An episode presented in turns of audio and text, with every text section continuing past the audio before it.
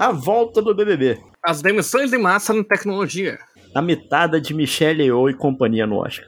E os destaques da CES 2023.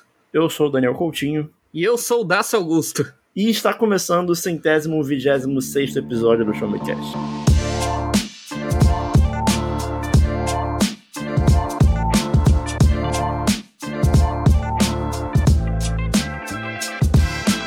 Todos, está começando mais um episódio do Show Me Cast, seu podcast de informação, tecnologia, jogos, filmes, séries e muito mais. Meu nome é Daniel Coutinho e comigo a presença ilustre de Dácio Augusto. Olá, Dácio, como é que tá? Fa fala, meu querido, tô bem até, tá um calor desgraçado para variar, né? Janeiro, amanhã aniversário da capital, São Paulo, muito pica. E é isso, vai ter, o, vai ter o bolo gigante? Cara, sempre tem, né? Eu Que a galera vai destruir em. 3 segundos. Cara, é absurdo aquilo. Eu acho uma das grandes cenas humanas, assim, da humanidade. Além do aniversário de São Paulo, várias coisas aconteceram também no mês de janeiro, Dácio. E a gente vai falar hoje nesse episódio do Show Me Cast exatamente sobre isso, sobre as notícias que rolaram no mês de janeiro envolvendo aí demissões em empresas gigantescas, Avatar fazendo um dinheiro, os indicados do Oscar, os melhores da, da, da de 2023 e no final a gente também vai falar um pouquinho do que a gente tá achando desse começo de Big Brother, que por acaso hoje, na gravação, é, é paredão, né? Hoje sai, né? Hoje sai, mas vai pro quarto secreto. É, hoje sai pro quarto secreto, então você que está ouvindo no dia seguinte, você já sabe quem saiu. A gente não sabe ainda. Perfeito. Mas, lembrando que o Showmecast ele é um podcast do portal Showmetech, então você pode acessar lá em www.showmetech.com.br para ficar por dentro das notícias em relação à tecnologia, a jogos, a filmes, séries, muito mais. E você pode também seguir a gente nas redes sociais em Showmetech. Então vamos, Dácio. Tem bastante coisa para falar, bastante coisa interessante, outras coisas meio deprê, mas vamos lá que tá começando mais um Showmecast, dessa vez número 126. Vamos lá.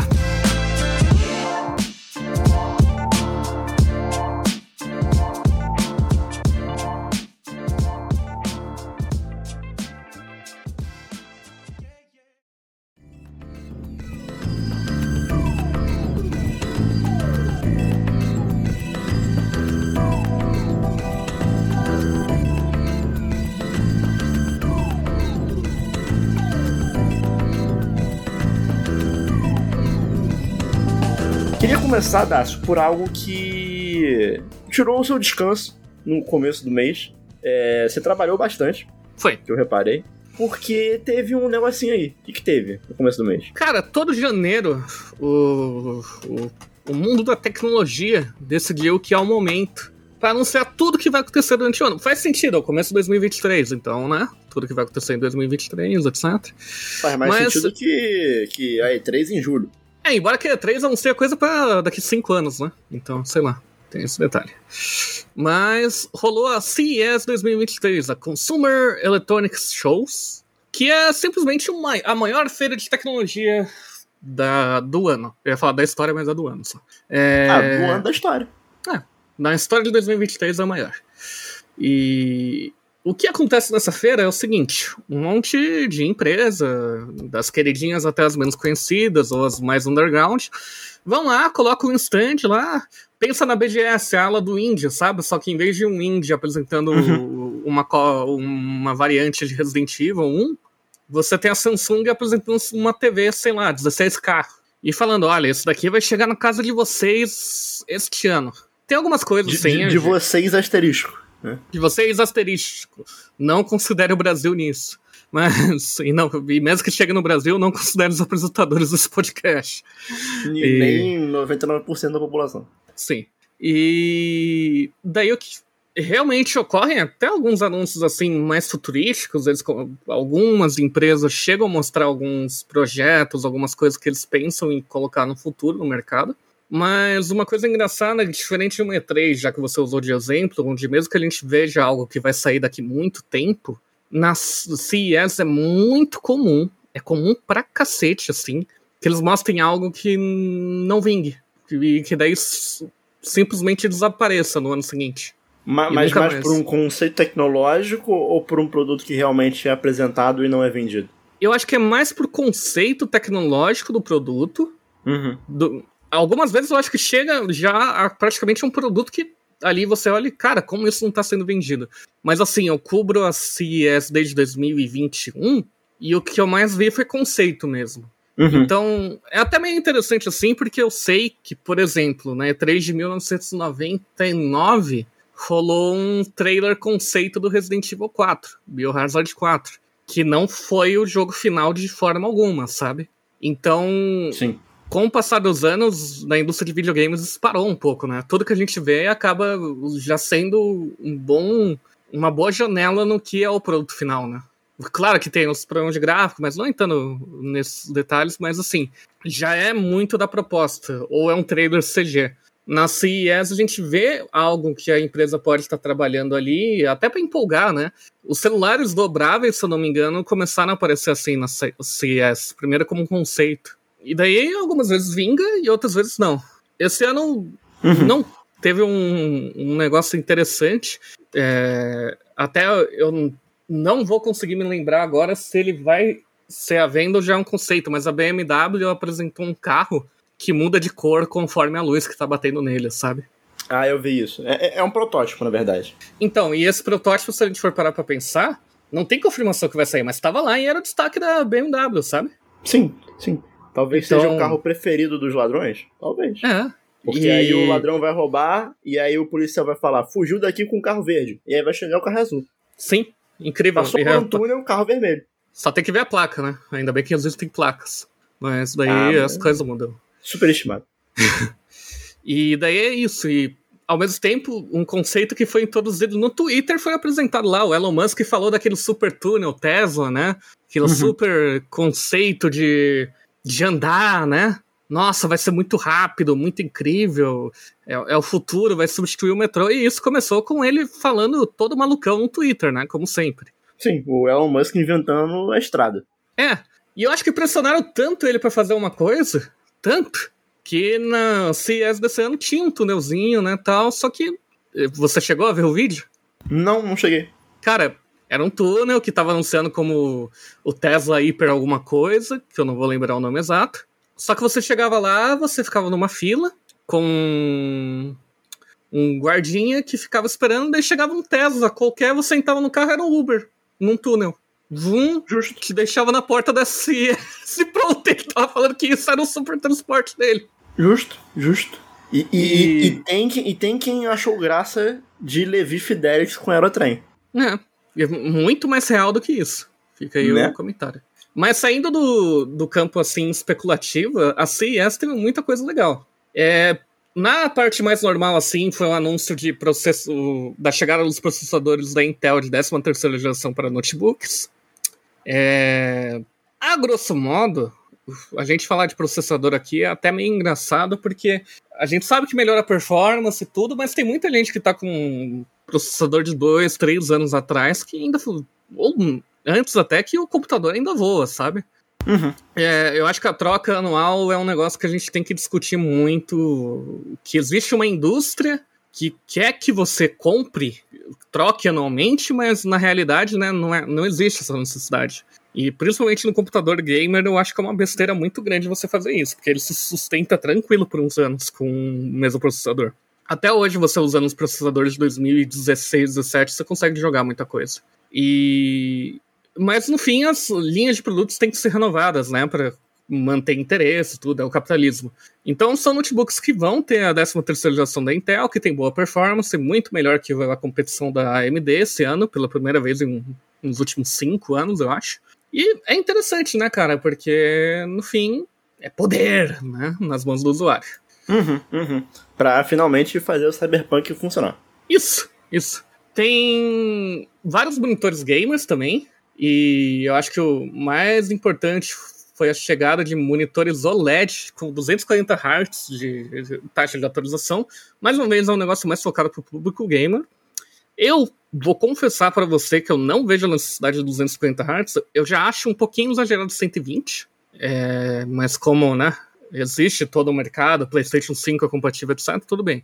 Mas 240 eu imagino que seja um exagero muito grande. E tem gente que fala um negócio de future proof, né? Você já está comprando uma tecnologia, um negócio que vai uhum. durar pro futuro, sim, né? Sim, sim, sim. Mas um, em relação a notebook, é um negócio que me chamou muita atenção quando eu, eu, eu fiz a cobertura ali dos notebooks da, da, do evento. E, e, cara, é, 3D é um negócio que ainda pega a galera, né? Cara, então, é até uma eu, coisa eu não, que... Eu não sei se eu não sei se é tipo a empresa cabeça dura batendo na tecla do 3D, mas estão lançando aí. Cara, isso é bem interessante na real, porque não foi só em notebook, teve TV 3D sendo anunciado na série esse ano também. É, que loucura, Eu acho. né? Sabe o que eu sinceramente acho? Eu acho que o James Cameron é pago pela indústria do 3D só pra poder Exato. lançar Avatar novo e aí voltar o hype do 3D. Mas embora que dessa vez eu acho que não vai funcionar tão bem isso, embora que a gente já pode até abrir aqui o, o assunto do Avatar fazendo dinheiro pra cacete, mas eu acho bem interessante que os comentários dessa vez do filme não estão falando tanto do 3D, né? Sim, sim. Eu assisti e, e- e é muito impressionante no começo, mas depois você se acostuma e você nem percebe mais que tá em 3D. É que eu acho que também a gente já tá um pouquinho calejado, né? Assim, eu É, morando sim. em Atibaia, a, a cidade tem duas salas de cinema. O cinema daqui ainda é de rua, né? Uhum. E só tem duas salas. Uma sala normal e uma sala 3D. A maioria dos filmes populares entram na 3D. Uhum. Então, por anos assim, mesmo que eu não quisesse, a opção que eu tinha era ver 3D. Então a magia já morreu pra cacete, sabe? Sim. É, e é meio, é meio ruimzão usar os óculos, né? Sim. Mas, só, só antes da gente ir pra pauta do, do Avatar, que é a próxima pauta aqui, eu queria também destacar um outro negócio que, que, que na real foi a Sony que, que mostrou, que foi o Project Leonardo, que eu achei, achei muito maneiro. Achei que demorou, demorou um pouquinho. Que que, que é isso aí? É, é o controle é, focado em ajudar pessoas ali com dificuldades motoras pela, do, do PlayStation, né? Então, é um controle de acessibilidade, né? Que é um Uhum. controle mais customizável para que diferentes pessoas com diferentes é, né, questões físicas que, que têm alguma dificuldade em jogar um videogame com um controle normal consigam superar isso e curtir os jogos da mesma forma que todo mundo. Então, acho maneiro, acho maneiro. Ainda mais que é um negócio que, né, videogame, é, a gente sabe que vai em breve estar por aí. Vai, vai sair, né, aquele preço salgadinho, que nem, que nem o Xbox Elite, que nem aqueles controle também adaptativo da Xbox, mas acho, Só- acho interessante, acho, acho legal que existe. Só queria abrir uma aspa aqui, porém, que é um problema geral da Sony que se a Nintendo um dia fizer um, um desses controles dela também vai ter, eu tenho quase certeza. Mas é o problema dele estar preso na plataforma, né? Uhum, uhum. Eu acho que um controle desse deveria ser uma opção que a empresa deveria engolir, né? E deixar disponível para todas as plataformas, porque daí um usuário com dificuldades Mas motoras não- mesmo, Não dá pra usar no PC? pelo que eu sei, não. Po- pode ser que a incrível comunidade de pode. fãs pode, que- possa fazer drivers, É, né? é que- o, que, o que eu acho estranho é que, tipo assim, você compra o The Last of Us Part 1 que vai sair aí pro, pro, pra PC. Aí você é obrigado a jogar no controle do Xbox. Sim. Esquisito. Mas assim, ao mesmo tempo, o DualSense da Sony é o primeiro controle dela que é suporte nativo assim no PC. Então pode ser que Uhum. as águas mudem eventualmente. É, E agora é, fica aí eu grito pela Nintendo, que a Nintendo faça o mesmo, né? É, é, é, é, enfim, não, não aguardo por isso. Não aguardo também, mas sinceramente era o mínimo, né? É. Mas já que a gente tava falando de Avatar, acho que a gente já podia puxar aqui a próxima pauta, que é o fato de que o James Cameron disparou. O homem disparou, disparou, disparou, porque, surpreendentemente, algo que a gente até comentou aqui no nosso último episódio sobre notícias do mês de. né? Quando a gente falou sobre as notícias que viriam né, esse mês, né, os lançamentos desse mês, que a gente falou um pouquinho sobre Avatar 2, e a gente achou que seria irreal o, o planejamento do filme ser um dos mais vendidos da história, né, um com maior bilheteria, né, um dos, e, e é o que tem se afirmado, né.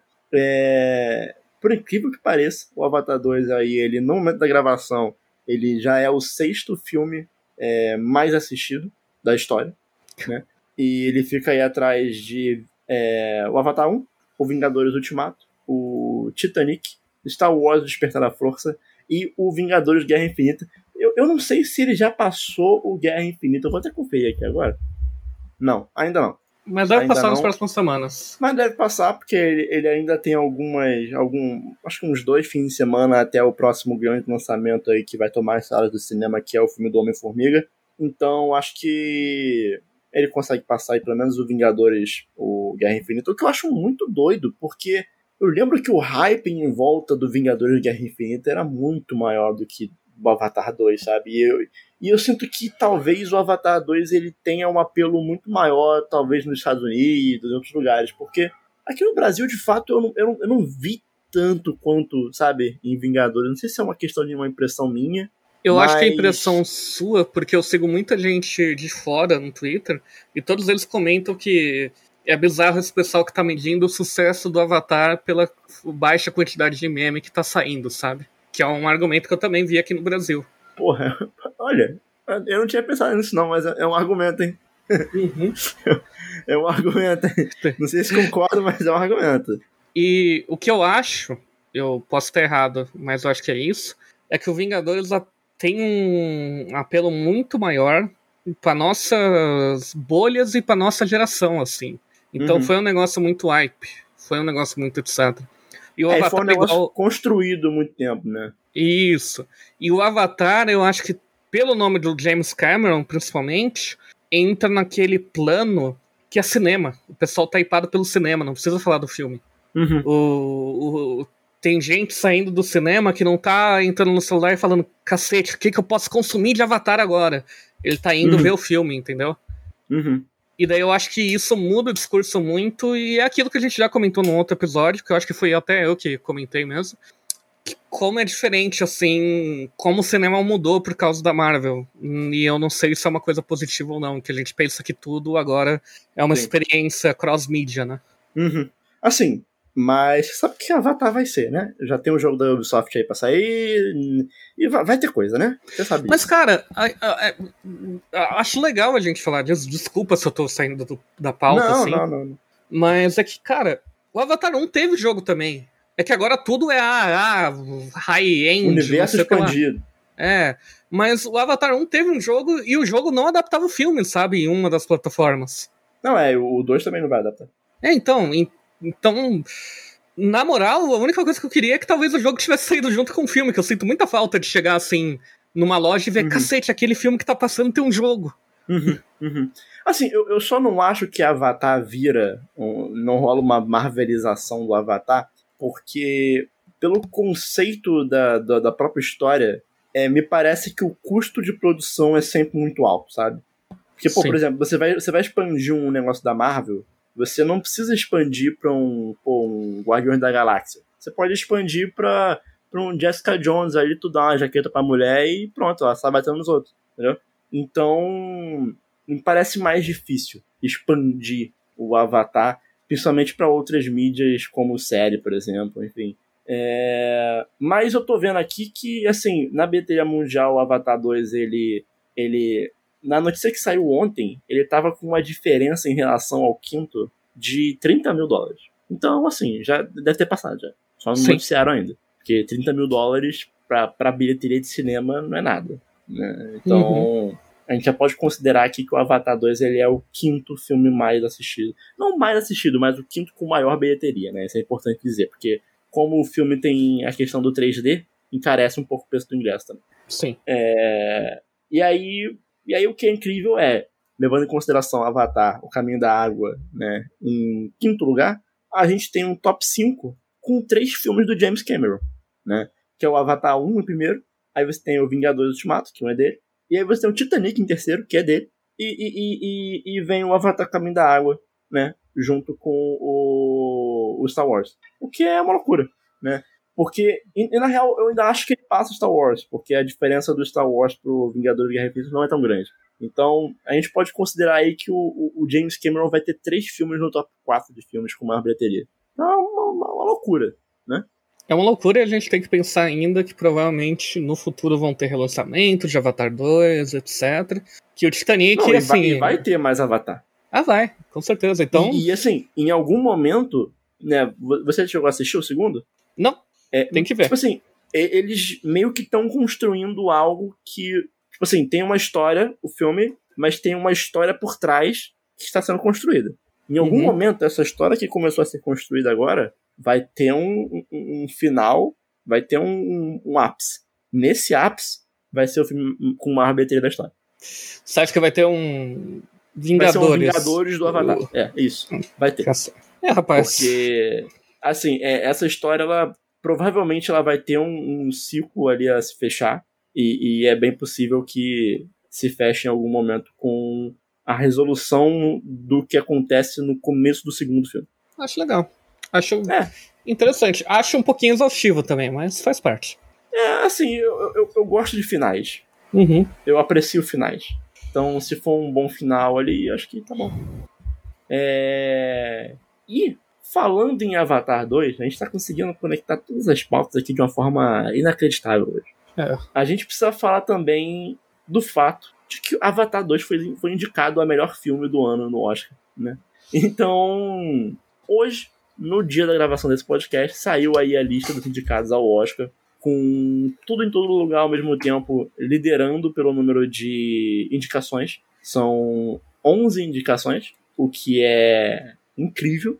Ele já é o. o uma da- assim, ele ele é uma das surpresas do ano, né? Assim, por mais que a A24, que é a produtora dele, já tenha se tornado já uma modinha aí, né? Mas acho que eles nunca tiveram um filme com. com, com né, ne- que chegou nesse nível, sabe? O que, o que me deixa mais bolado ainda desse filme não ter, não ter ganhado mais sala de cinema. Porque É. ganhou muito pouco tempo no cinema. E é um filme que, por exemplo, da eu, eu, 24 geralmente tem um, umas, uns períodos no cinema muito baixos, né? Sim, sim, sim. E, enfim, é, é meio triste. É meio triste que o cinema ele acaba sendo dominado aí por essas super franquias, né? Eu, semana passada, por exemplo, eu assisti Babilônia, do Damien Chazelle, que eu gosto muito do Chazelle, né? Eu gosto de Whiplash, eu gosto da La Land. Aí eu fui ver o Babilônia e, tipo assim, eu fui ver, sei lá, dois dias depois do lançamento, sala de cinema completamente vazia. Devia ter, sei lá, umas 12 pessoas. É foda. É, E aí o filme vai acabar sumindo, né? Porque é isso. É, é marketing, né? Tem que ser marketing. Sim. né? Acho que se eu for perguntar para as pessoas, elas nem sabem o que é Babilônia. Vamos pensar que mas- é queimar a Babilônia. Pois é. Mas falando aqui sobre. Assim, eu, honestamente, não vou conseguir passar aqui é, categoria por categoria do Oscar, que nem a gente fez no The Game Awards, pela minha falta de conhecimento em relação a filme. Então, muitos filmes aqui eu nem assisti. Na real, a grande maioria eu não assisti. E eu acho que isso é um pouco normal no Oscar. A gente espera sair a lista ali do Oscar para assistir alguns filmes que estão ali. Tem uns aqui que eu já quero ver, mas acho importante a gente destacar aqui a- a- as indicações para as principais categorias, né? E em melhor filme a gente teve. São 10 indicados, né? Acho, acho uma loucura isso, são 10 indicações. Muita coisa. É muito, né, bicho? É. A gente teve o Nada de Novo no Front, que se eu não me engano é um filme da Netflix. É, o Avatar O Caminho da Água. Os Banshees de Inisherin. É, o filme do Elvis, que eu não esperava na época. É, Também não, até porque muita gente critica, pelo que eu sei, não? É, não sei, não fez tanto barulho assim, mas enfim, é. Filme do Elvis. O Tudo em Todo Lugar ao mesmo tempo. É, os Fablemans, né, que a gente comentou aqui no, no episódio sobre os lançamentos do mês, né, de janeiro. É, Tar, que a gente também comentou aqui, que é o filme que provavelmente vai dar o prêmio de melhor atriz pra, pra Kate Blanchett. E a gente teve também o Top Gun Maverick. Que loucura, né? Top Gun, melhor filme Me do ano. surpreendeu. Eu acho que foi a minha grande surpresa. É, eu tenho certeza absoluta que não vai ganhar. Uhum. É bom Mas, filme. cara, eu não vi. É, É eu- mas eu, não- gosto muito do Top clássico, Gun. Então, eu, não- É. eu não vi nenhum clássico, então sei lá. Eles é porque, assim, me incomoda um pouco que é muita glorificação de exército americano pro meu gosto. Mas é inegável Uhum. que o, o primeiro filme, pelo menos, é muito legal, assim. É, tanto é que eu acho que você sabe da história que depois do Top Gun 1 é, aumentou o nível de alistamento do exército nos Estados Unidos. Sim, sim, sim. Mas enfim, e o Top Gun Maverick, assim, é um filme muito popular. Então, eu, quanto mais eu penso assim, eu acho que eu mais entendo a indicação, porque querendo ou não, o Oscar também tem que trazer uma esperancinha pro pessoal popular, etc., que vai ter uma coisa que eles conhecem, sabe? Uhum, uhum. Eu, eu acabei não assistindo Top Gun, pr- primeiro porque eu não, não vi o original, né? É o primeiro. E segundo que eu fico um pouco com preguiça dessa onda de séries e franquias antigas voltando, assim, anos 80, anos 90. E, sei lá, me parece um pouco uma forçação de barra. Não... Deve ser um ótimo filme, né? Pra estar aqui, a galera gosta. Mas eu também fui com esse preconceito assistir o Blade Runner, né? E Uhum. adorei. né, Até porque eu amo Blade Runner. Mas enfim, é... além do Top Gun Maverick, teve também Triângulo da Tristeza e Entre Mulheres. São dois filmes que eu admito que eu não, não, não conhecia. Vou dar uma uhum. depois pra ver se vale a pena assistir. É o sempre bom e da é... indicação do Oscar, né? é, é, é. E aí o prêmio de melhor diretor vai ficar entre o Martin McDonagh, do Banshees de Inisherin, é, os Daniels, de Tudo em Todo Lugar ao mesmo tempo, o Steven Spielberg em Os Fablemans, o Todd Field em Tar e Ruben Ostland em Triângulo da, da Tristeza. Tô falando que nem o, o, o candidato lá, pra Tristeza. É...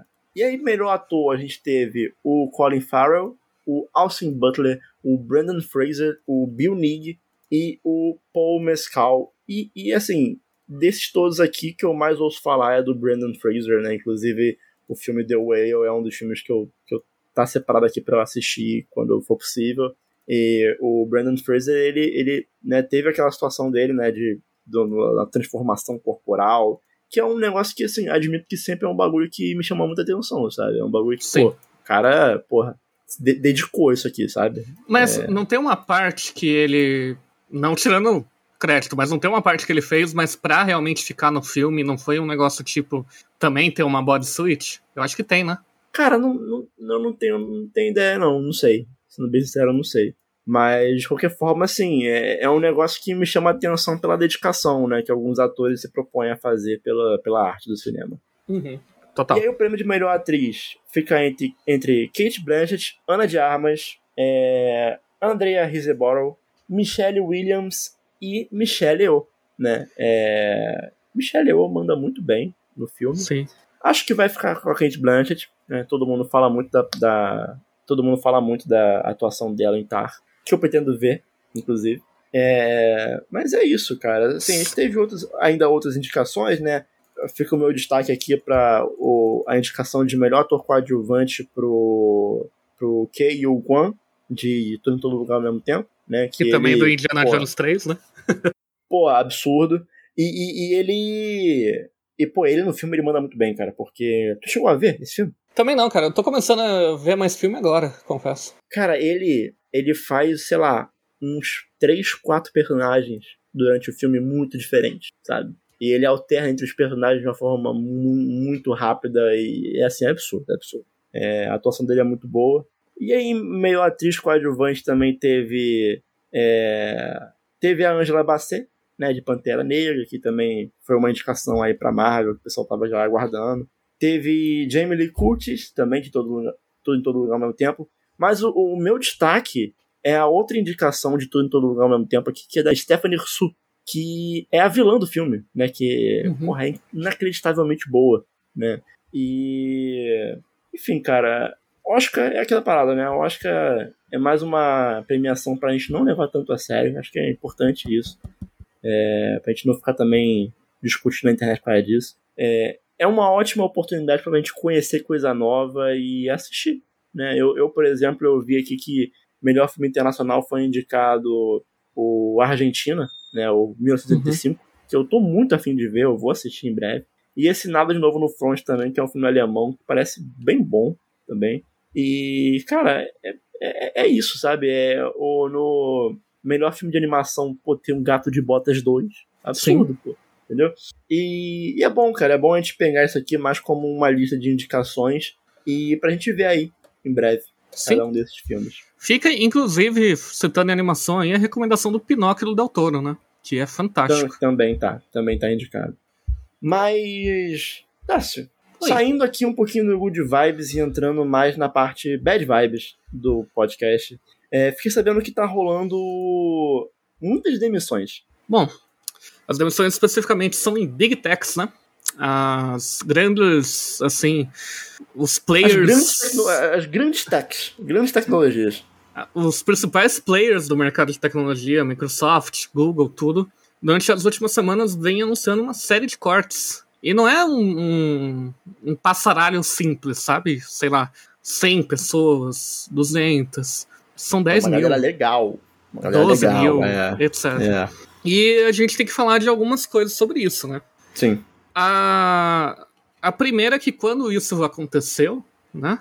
Quando começou, além da óbvia revolta, né, de, da situação estar tá acontecendo assim, né, tratar o trabalhador como um número que pode ser tirado, as empresas estão tendo lucro. Não foi um ano de perdas.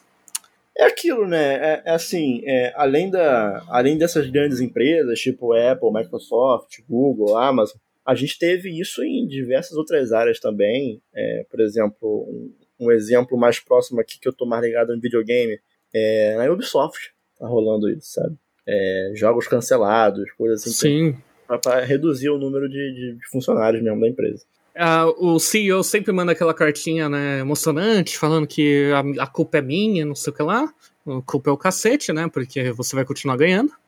É, e eu acho que o que mais complica é que, assim, a gente. Vamos começar pelos fatos gerais. Realmente, desde a pandemia, teve um, uma super contratação nas Big Techs. Isso Sim. aí é um fato que realmente Sim. aconteceu muito para adaptar ao home office, ao sistema híbrido, etc. E tudo bem, isso acontece. Só que não envolve só esses funcionários. Eu diria até que esses funcionários são uma parcela muito pequena desses 10 mil que foram embora da Microsoft, por exemplo, ou dos 12 mil do Google. A grande questão é que hoje, alguns portais jornalistas estadunidenses começaram a repercutir que tiveram acesso a alguns e-mails de CEOs dessas empresas, né? Em que é comentado que essas demissões em massa, esses cortes em massa, são uma forma de diminuir a média salarial da classe. E, assim, até agora não há confirmação que esses e-mails são reais, embora que eu acredite que são. Mas se isso for comprovado como real, talvez seja um, a prova mais escancarada do que é o capitalismo, sabe? Uhum, uhum. Você tá. Você ofereceu uma coisa, se arrependeu e agora você tá manipulando todo o mercado para você conseguir colocar um valor mais aceitável para você. Porque, olha bem, o que, a grande questão aqui é que o valor não está afetando a empresa, a empresa está apresentando lucro. Os salários grandes de muitos dos funcionários não estão afetando o, o balanço do ano fiscal da empresa, que está apresentando lucro ali. É, eu acho que a questão não é nem a questão, não é nem apresentar lucro, né? É mais uma questão de variação dos lucros, né? Então, é um lucro menor em relação a períodos anteriores, né? Devido aí talvez a, ao, né, ao fim da pandemia, né? As uhum. pessoas consumindo menos, saindo mais de casa e né, tendo um gasto menor com tecnologia. E ao mesmo tempo que você rola também um período de recessão, também como consequência da pandemia em diversas outras áreas que também impactam a tecnologia. Né? Então, durante esse período de, de pandemia, onde houve uma demanda muito grande, o profissional de TI, de tecnologia, ele se valorizou muito. Então, falando aqui no contexto de Brasil, né, eu que sou engenheiro e, e trabalho com isso, é, faltou mão de obra qualificada no mercado para atender as demandas. E na verdade, se você for botar em contexto de Brasil, ainda há uma falta, né? Mas isso também muito por quê? Muito porque as empresas elas querem contratar já um profissional formado. Né? Ela não quer, não quer formar um profissional dentro dela. Né? Então rola aí é, aquela tentativa de lucrar o máximo possível com o menor gasto o menor tempo, o menor sacrifício. Né? O que é também algo que acontece em relação a essa demissão aí de funcionários. Né? Você tem as empresas ainda lucrando, como o Dácio falou, mas como houve uma redução no lucro, então você tem que tirar o dinheiro da forma mais fácil, né? tentar tirar os gastos da forma mais fácil, que é o que? Reduzindo o contingente para poder tentar manter aí o lucro no geral ainda tão bom quanto os acionistas acharam e previram que estava acontecendo na pandemia. Né? Só que aí que tá, não se leva muito em consideração o contexto social que a gente está vivendo agora, que é diferente do do ano passado. Sim. Né? E, aquilo, isso é né? uma questão muito complicada. No fim, a gente tem que lembrar que o valor de mercado, tudo, etc., são números que, assim, a, gro a grosso modo pra cacete, tá? É, entre aspas, grandiosíssimas aqui. São números imaginários. São números que não, não palpáveis exatamente, sabe? E é que tão... nossa realidade é, né? Sim, mas que estão na mão de uma elite, que são os caras que comandam, os acionistas, etc., que no fim a pessoa também vira um número, sabe? Então é muito simples mandar um discurso que se importa com as pessoas, etc, blá blá blá. E como você disse, pode ter apresentado um lucro menor esse ano e é, apresentou mesmo. E por isso a, a demissão está ocorrendo, porque não foi o lucro esperado, o crescimento esperado, etc. Mas ainda é lucro. Sim. E esse lucro ainda é motivo para demitir 10, 12 mil pessoas, porque ainda. Tenho certeza que são profissionais capazes que conseguem se recolocar no mercado, mas a gente sabe o que é uma demissão. Uhum. Todo mundo já passou por uma na vida assim em algum momento. Não é um negócio legal. É. E, E, e- e é complicado, né, cara? Porque, assim, eu, eu pegando exemplos próximos de mim, assim, acaba que a gente se encontra em uma situação em que a empresa corta e quer manter a produtividade. Então, além de quem foi mandado embora se ferrou, quem ficou também porque vai ter que trabalhar por quem foi mandado embora. sim. É, Porque é uma perda quer- pro trabalhador. Ela quer reduzir o custo, mas ela não quer reduzir o ganho. Porque se ela reduzir o ganho também, o lucro fica na mesma. Não vai fazer Sim. diferença. Então, na real, ela quer mandar embora a galera para explorar mais quem fica. Então é ruim para quem fica e é ruim para quem vai. Sim. É uma perda pro trabalhador como um todo, independente dele estar ou não na empresa.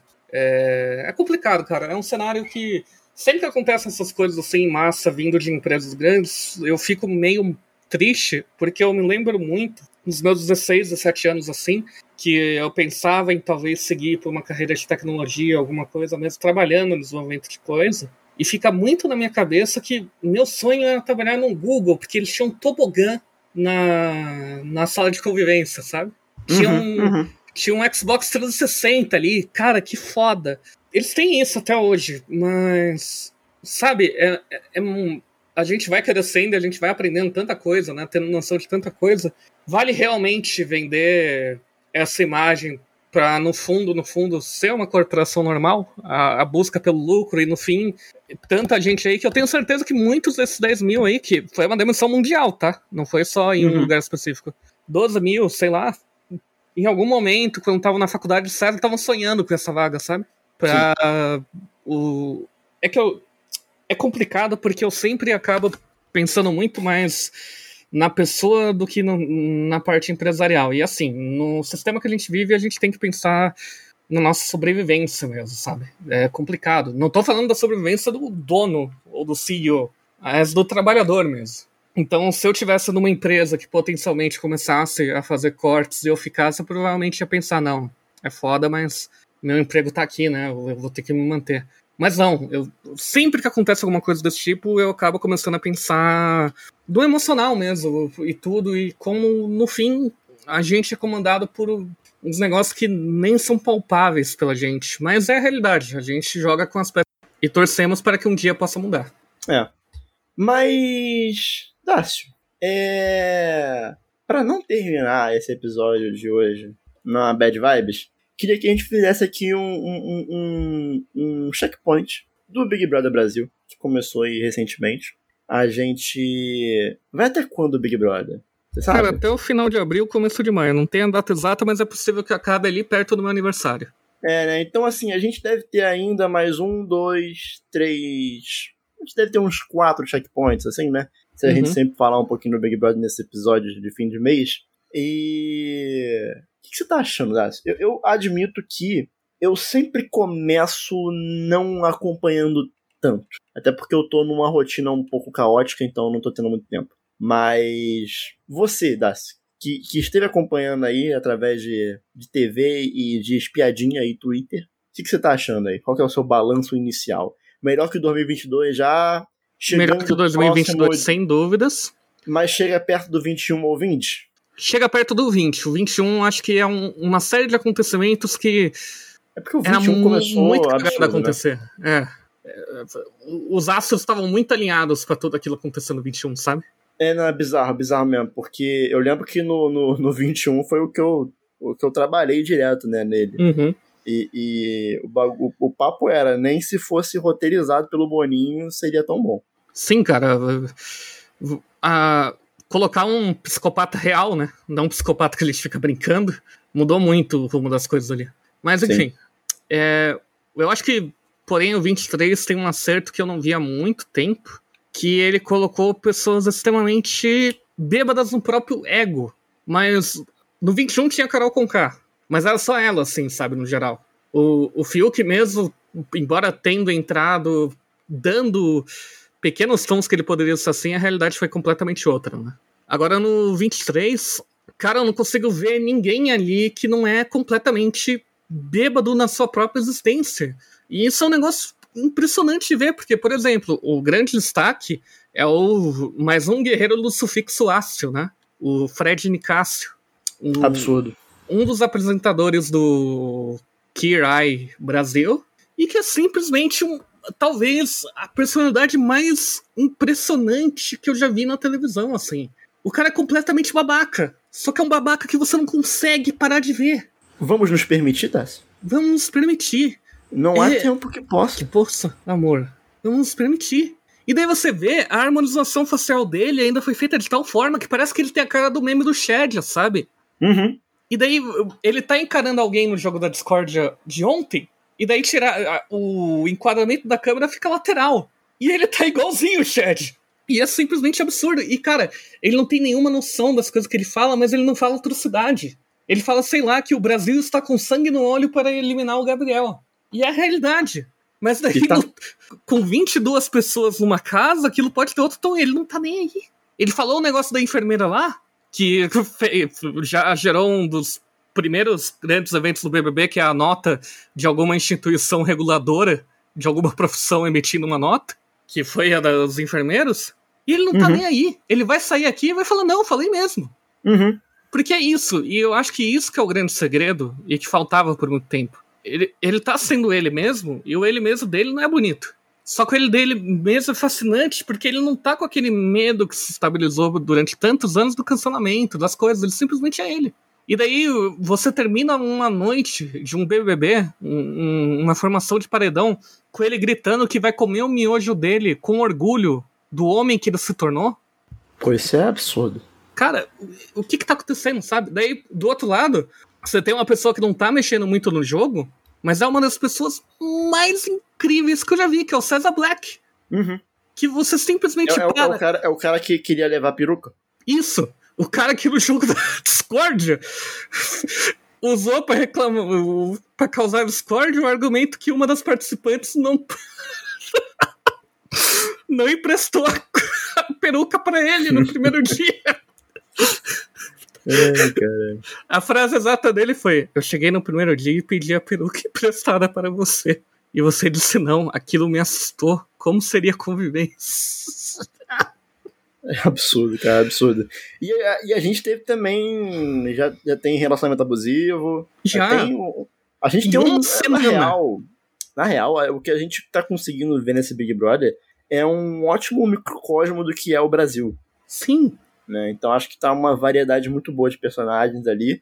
Ainda não estourou uma bomba que nem no 21 ou no 20, né? Que teve toda uma narrativa ali, mas eu acho que assim, primeira semana também ainda é cedo ainda para uma criação de, de, é. de, narrativa. Só mas teve narrativa que... no 21 porque o penteado na segunda festa, na primeira festa já tava maluco. É, é. Mas acho que acho que tem, tem potencial, sabe? Tem potencial tem. pra gente ter boas narrativas aí durante. Acho que é um bom elenco. É um bom elenco. Eu acho que o, o grande negócio que vai acontecer é que eu acredito que essa noite vão ser eliminados para o quarto secreto a Marília e o Nicásio. E o Nicásio vai voltar para casa quinta. É, eu acho que vai. É. E, cara, o perigo do reforço positivo é quando as pessoas começam a acreditar no reforço positivo. E quando você tá na, num negócio que milhões de pessoas atingem e votam, e você é o Fred Nicásio, esse reforço positivo pode ser a bomba narrativa. Uhum. Ele pode chegar quinta-feira na casa, talvez com a maior volta da história do BBB. Mas aí, e aí, Dacho, assim, é uma semana, para você, quem ganha por enquanto? Não sei. Não vejo ninguém ali com potencial de ganhador. Não vi uma milícia virtual se formando, não vi nada ainda. De favorito, eu acho que por enquanto a única pessoa que se manteve 100% ali, que eu acho que eu não consegui ver ninguém odiando ou reclamando, foi o Desimpedidos, né? Eu acho que. O Desimpedidos, enquanto... o pessoal tá reclamando um pouco que ele é um pouco antijogo. Ele é, né? parece um participante do BBB 22. Mas no sofá talvez isso seja bom, né? É, não sei, não sei. Porque assim, é essa galera que normalmente vai longe né, no jogo, né? Pra uhum. você criar uma narrativa para ganhar, você tem que ir longe. Então não adianta você chegar na primeira semana querendo criar uma narrativa, que nem o, o, o abusador lá, o Gabriel. Gabriel é, Flop. Tá, tá, o Gabriel Flop tá fazendo. Porque, assim, na primeira semana, ou tu vai ser psicopata pra criar narrativa, ou tu, ou tu vai, vai fazer feio, sabe? E, e, a grande realidade é que ele só não saiu da casa porque eles venceram no bate-volta. Porque se tivesse ido pro paredão, a, a dupla dele ia pra, pro quarto secreto e ele ia sair. Sim, tranquilamente. É. E a grande questão, que eu acho que eu, também é um ponto importante, é que talvez a coisa mais próxima de um favorito que temos esse ano é o Cesar Black, por mais que que pareça. Será? Ele, ele, não fez merda, ele não tá jogando muito também. Não sei. Mas uh, não há uma pessoa. Ele tem uma taxa de rejeição muito baixa. É, é, é. É, por enquanto, por enquanto o mais importante é isso, é você ter uma taxa de rejeição ba baixa e uhum. para depois o favoritismo vir, né? É, o, o Nicásio, propriamente dito, por boa parte da semana passada, tava com uma taxa de rejeição alta, eu acho. Só que daí deu uma uhum. virada e o pessoal começou a apreciar ele. Uhum. Então, eu, eu confesso que ainda, se ele for pro 4 secreto essa noite, eu ainda acho que tem uma chance dele ser eliminado. Será? Será? Eu espero que não, cara, porque entre ele e a Marília eu vejo ele com mais potencial de gerar conteúdo, sabe? Gerar ele muito conteúdo em uma semana. Cara, é um negócio que eu li no Twitter esses dias, eu acho. Tipo assim, porque eu no Big Brother, na hora que eu vou, na hora que eu vou apoiar ou apoiar alguém, eu tenho que pensar além do tipo, quem eu seria amigo? Eu seria amigo do Fred Nicasso ou seria amigo da Marília? Provavelmente eu diria que eu preferiria ser amigo da Marília. Mas eu não tô pensando em quem eu quero de amigo, eu tô pensando em quem vai me gerar entretenimento no programa brasileiro reality show Big Brother Brasil 23. Sim. Então eu acho que por esse motivo o Fred Nicasso deveria ficar. Eu acho que a grande questão. Eu tô falando muita grande questão, desculpa. é que o Nicásio tem uma coisa que foi o que eu li no Twitter. Teve uma semana de programa. Oficialmente ontem completou uma semana. Eu acho que não existe um participante na história que em uma semana de programa já tivesse vídeos no YouTube de melhores momentos Fred Nicásio BBB 2023 tão longo quanto o Nicásio tem. Porque pelo menos uma vez por dia ele faz alguma coisa absurda, assim. É, assim, eu acho que o, o posto de melhor primeiro eliminado, né, obviamente também vai pro BBB 21, que foi um absurdo, que é a Kerline, né, que ela conseguiu em uma semana fazer meme, uhum. né, e ela ela tá, tá em alta até hoje, sabe? Ela tá. tem tá. quase 2 milhões de seguidores. Embora que a participação é. dela na Fazenda foi deplorável, assim. Mas... Eu tinha até esquecido. É, então. Mas ela conseguiu se recuperar e voltar a ser. Eu acho que ela funciona muito melhor no mundo real. Ela é uma das poucas pessoas que é um melhor ex-BBB do que BBB, sabe? Sim. E faz Mas... só Mas é isso, Dácio. É... No próximo mês a gente volta e a gente faz um outro uma outra análise aqui. A gente vai ter mais coisa para falar, né? Porque a gente vai ter visto mais, vai ter, vai conseguir ver quem é que saiu, quem é que tá ainda, quem que é o favorito. Acho que no próximo mês a gente vai ter que começar, já vamos começar a ter uma isso um pouco mais claro na nossa cabeça. Sim. Mas a gente vai chegando no fim aqui do Showmecast de número 126. Queria agradecer a sua presença, Dácio. Muito obrigado. Eu agradeço por sempre estar aqui toda semana, muito divertido, muito bom. É nós, é nós. E se você quiser seguir a gente nas nossas redes sociais, lá no Twitter, arroba Daniel Coutinho, underline, arroba ACBGS. E se você quiser acompanhar o Showmetech, também nas redes sociais, lembrando que o Showmecast ele é um podcast do portal Showmetech, você pode acessar lá em arroba Showmetech, em qualquer rede social você vai encontrar. Lembrando também que a gente tem canal no YouTube, então você pode dar um search por Showmetech, você vai encontrar vídeos lá vídeos sobre videogame, sobre cultura, sobre tecnologia, sobre muita coisa. Inclusive, tem videozinho com meu roteiro saindo aí em breve. Oh. E fiquem de olho por lá. E então é isso. Muito obrigado, Dácio. Muito obrigado a todo mundo que acompanhou até aqui. Até semana que vem para o próximo Show Me Cash. Valeu. Valeu.